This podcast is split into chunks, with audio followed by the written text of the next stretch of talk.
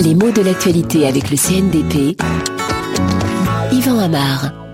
Il y a 40 ans, c'était le 2 mars 1969, Concorde volait pour la première fois. C'est donc un anniversaire pour cet avion de légende qui a commencé une carrière commerciale un peu plus tard, c'était en janvier 1976, mais le projet date du début des années 60.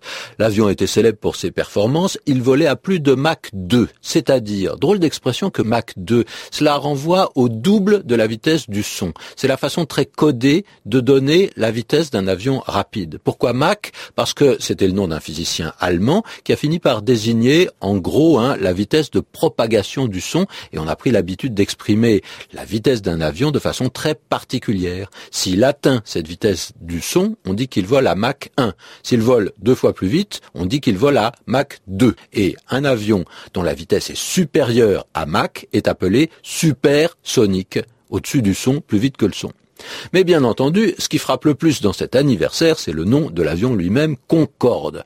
Concorde parce que ça a été le fruit d'une collaboration franco-anglaise fabriquée par les compagnies Sud Aviation et British Aircraft Corporation, qui devinrent plus tard l'aérospécial, et la British Aerospace. Donc Concorde est un nom très symbolique pour exprimer cette coopération technique entre deux pays. C'est un genre d'entente cordiale. Le nom avait été prononcé par De Gaulle en 1963. Dans un premier temps, il avait semblé faire l'unanimité après petite polémique parce que Concorde devait s'écrire avec un E et en anglais, le mot Concorde s'écrit sans E. Alors l'orthographe à la française était-elle une façon d'exprimer une primauté de la France?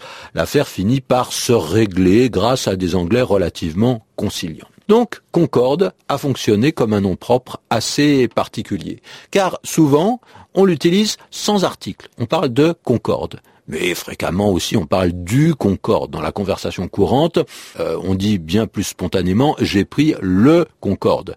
Qui dit nom propre ne dit pas forcément absence d'article. Au contraire, hein, on dit le Charles de Gaulle pour parler du porte-avions. D'abord ça évite les équivoques, on sait qu'on parle du bateau et pas du général.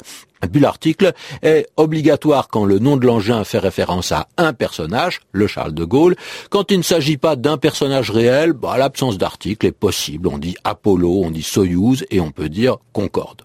Pourquoi ce mot? Pour rappeler qu'on s'entend bien, ça dérive de Concordia, une déesse latine qui évoquait la bonne entente, et ce nom propre est formé à partir de racines existantes. Un cordia renvoie au cœur, c'est-à-dire au sentiment, et puis con vient de cum qui indique l'union, dans les deux sens du mot d'ailleurs, relation entre deux éléments et bonne relation entre ces deux éléments.